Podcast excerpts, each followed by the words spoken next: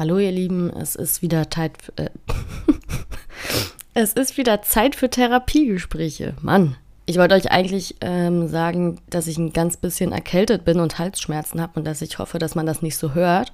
Aber offenbar sind mein größeres Problem ähm, schon wieder Sprachstörungen im ersten Satz. Naja, wir haben heute jedenfalls ein ja, relativ ernstes Thema. Und zwar hat mich eine Hörerin gefragt, ob ich das Gefühl der inneren Leere kenne und wenn ja, ob ich da im Podcast mal was zu sagen kann.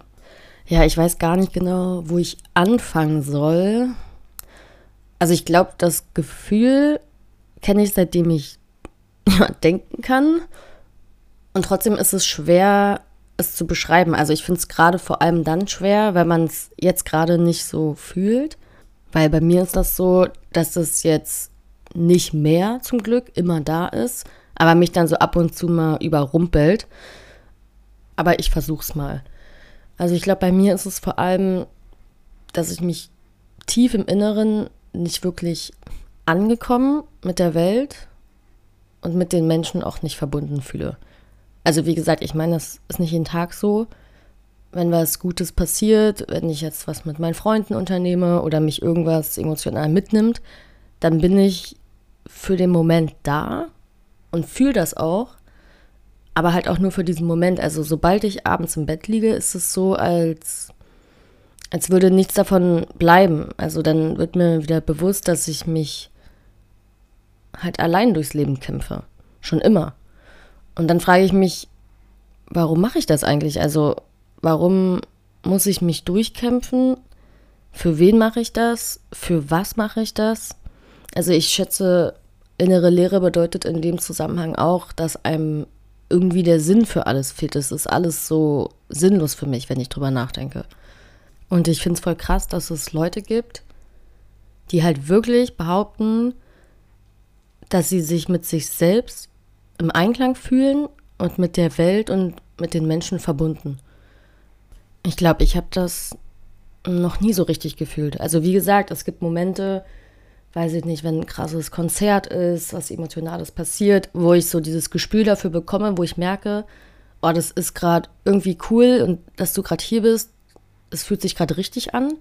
Aber wie gesagt, danach ist es auch wieder, ich habe irgendwie dauernd das Gefühl, irgend, irgendwas stimmt mit der Welt nicht und ich weiß nicht, ob ich hier so richtig hingehöre. Ja, und es ist mal, also ich kann es echt nicht so gut in Worte fassen, aber es fühlt sich so an, als wäre ich nur so halb da. Also ich sage immer, als würde ich so auf Auto Autopilot funktionieren, weil ich halt muss. Aber ich habe es halt noch nicht so richtig verstanden. Ja, und ich glaube halt für Außenstehende hört sich das krass an. Also meine Freunde zum Beispiel, die kennen mich mittlerweile ja sehr gut. Aber trotzdem haben sie mir auch mal am Anfang des Podcastes gesagt, dass sie so ein bisschen verletzt sind, wenn sie mir zuhören, weil es sich so äh, anhört, als hätte ich irgendwie keine Unterstützung, als wären die nicht für mich da. Aber das ist gar nicht so. Und das ist zum Beispiel ein Punkt, warum es so schwierig sein kann, dem Umfeld zu erklären, was mit einem los ist und warum es auch so schwierig für Angehörige sein kann, jemanden mit einer Krankheit zu verstehen. Weil bei mir ist es so, ich sehe, dass die Menschen um mich herum für mich da sind und ich bin auch unglaublich froh, dass sie sind. Also ich ganz ehrlich, ohne meine Freunde wäre ich am Arsch. Aber diese Gefühle oder auch die Symptome einer psychischen Erkrankung, denen ist das in dem Moment egal. Man fühlt sich trotzdem allein und von niemandem verstanden, obwohl es vielleicht objektiv gar nicht mal so ist. Ja, falls ihr euch jetzt irgendwie ein bisschen angesprochen gefühlt habt und gemerkt habt, oh, mir geht's leider auch so, dann lasst trotzdem den Kopf nicht hängen. Also ich meine, es gibt immer Dinge und Wege, um diese innere Leere zu füllen, also da bin ich mir sicher. Kleiner Tipp, ähm, Drogen und Alkohol könnt ihr auslassen. Das hat mir langfristig nicht geholfen.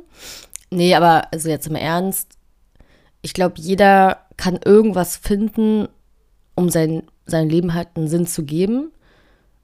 Und es dauert halt nur. Also ich habe es auch noch nicht so hundertprozentig rausgefunden, aber ich habe zumindest die Hoffnung, dass ich schon noch ankommen werde. Und das ist ein ganz großer Schritt. Also ja, man muss einfach daran glauben, dass irgendwie alles Sinn macht. Und ja, vielleicht glaubt man das nicht jeden Tag. Aber am Ende des Tages, wer sagt auch, dass das Leben Sinn haben muss? Also, ich weiß es nicht.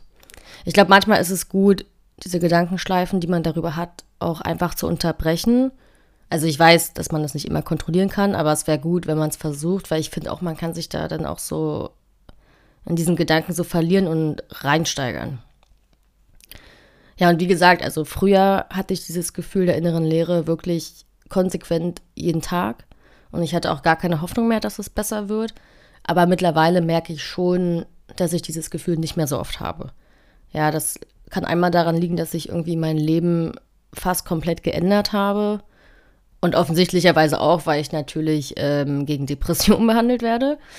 Und ich will euch damit nur Mut machen, dass diese Gedanken und Gefühle, die man vielleicht auch schon sehr lange hat und von denen man glaubt, dass sie nie wieder weggehen, weil genau das redet dir eine psychische Erkrankung ein, dass es niemals aufhören wird. Aber das stimmt nicht. Es kann wirklich besser werden, aber es dauert halt leider. Ja, vielleicht noch mal ein kleines Beispiel zu mir. Also als ich ein Kind war, also seitdem ich denken kann, wollte ich schon immer einen Hund haben, aber ich durfte nie einen haben, weil meine Mutter, also wir hatten nicht viel Geld und meine Mutter fand Tiere auch eklig.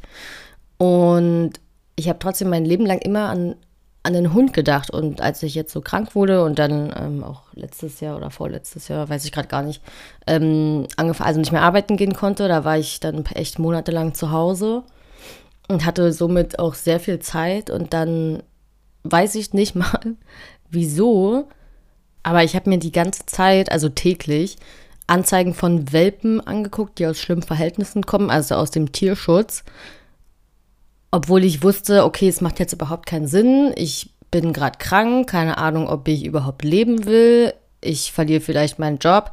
Alles sowas. Und dann habe ich aber ein Bild gesehen und mich einfach dazu entschieden, dieses kleine Wesen auf diesem Bild jetzt zu retten. Ja, und das ist heute meine Rosi. Und ich würde jetzt zwar nicht sagen, dass ich mich jetzt mit der Welt mehr verbunden fühle, aber ich habe jetzt einfach einen kleinen Scheißer zu Hause, dem es wichtig ist, dass ich morgens aufstehe, weil sie mich zum Überleben braucht. Und ja, das ist für mich gerade mein Sinn im Leben. Ne? Das scheint mir erstmal genug zu sein, dass es zumindest ein Hund ist. Und was ich nur so krass finde, also ich habe das damals einfach so aus dem Bauch heraus entschieden und eigentlich hat alles objektiv dagegen gesprochen, dass ich jetzt diese Entscheidung treffe, weil das gerade sehr unpassend war. Aber es war vielleicht das erste Mal in meinem Leben, dass ich einfach etwas gemacht habe, was ich wirklich will. Und das hat mir extrem geholfen. Also alles andere hat sich jetzt irgendwie hingebogen. Und ich habe jetzt einen Hund, was ich immer wollte. Und das tut mir richtig, richtig gut. Also ich glaube, wir Menschen müssen öfter Dinge tun, die wir wirklich wollen und dürfen nicht so viel Angst davor haben, was daraus, also was, was, was die Konsequenzen davon sind. Ich sage jetzt nicht, dass man einfach ziellos alles machen sollte, so das geht nicht. Aber hin und wieder sollte man sich, glaube ich, dafür entscheiden, das zu tun, was das Bauchgefühl einem sagt. Ja, und meine Therapeutin sagt immer, dass wir irgendwann dahin kommen wollen, dass ich gerne für mich selbst aufstehe und das Leben auch genießen kann und daran arbeite ich halt noch. Also, wie schon gesagt, es ist nicht alles schlecht. Ich habe wirklich coole Momente, die mir was bedeuten. Ich habe sehr gute Freunde. Ich liebe die Sonne, ich liebe meinen Hund. Aber tief im Inneren fehlt halt irgendwie noch was bei mir. Noch.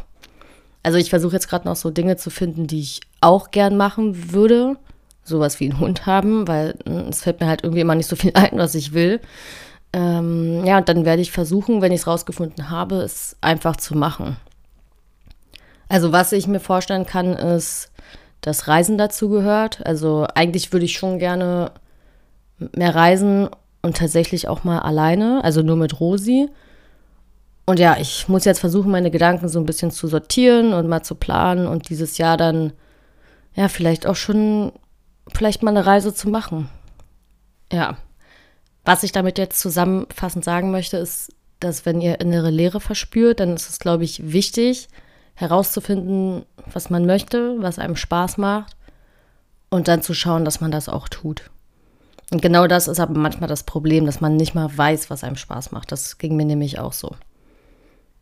Ja, und falls mir alleine rumreisen irgendwie was bringt, dann werde ich euch auf jeden Fall davon erzählen. Ja, so viel erstmal zur inneren Lehre.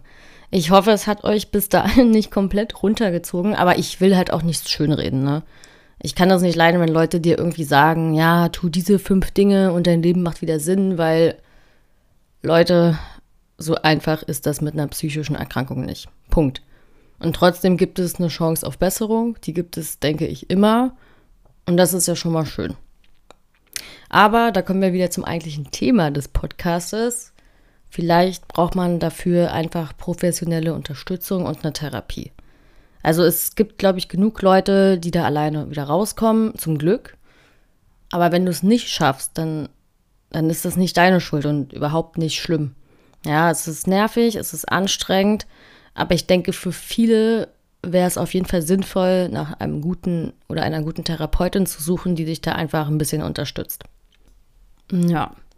Ähm, dazu passend würde ich heute mal gerne wieder was von einem Hörer vorlesen. Und zwar hat mir jemand geschrieben, hey, ich hoffe, es geht dir gut. Ich habe alle Folgen angehört und kann nur sagen, dass fast jeder Gedanke, den du beschrieben hast, auch in meiner Krankheitsgeschichte vorkommt. Wir haben sehr viel gemeinsam. Folge 6 war, glaube ich, mit der Person, die fragte, ab wann sie in die Psychiatrie müsste. Richtig? Ich finde, du hast das super gut erklärt. Aber man kann auch freiwillig gehen. Ich war zum Beispiel 2021 für vier Monate stationär und es war sehr gut. Die Behandlung ist viel intensiver und, mit, und man trifft auf so viele Leidensgenossen, die in der Regel all das verstehen, was dich aktuell krank macht.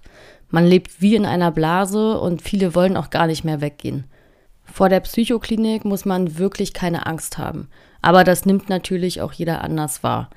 Ich stehe auch auf der Warteliste und gehe bald wieder rein, weil es mir aktuell sehr schlecht geht. Ich wünsche dir noch eine gute Zeit. Also erstmal vielen lieben Dank für die Nachricht. Die ist wirklich ähm, sehr mutmachend, finde ich. Ich persönlich habe nämlich keine Erfahrung mit der Klinik, aber ich hatte, oder bis heute habe ich immer Angst davor, dass es mal so weit kommt.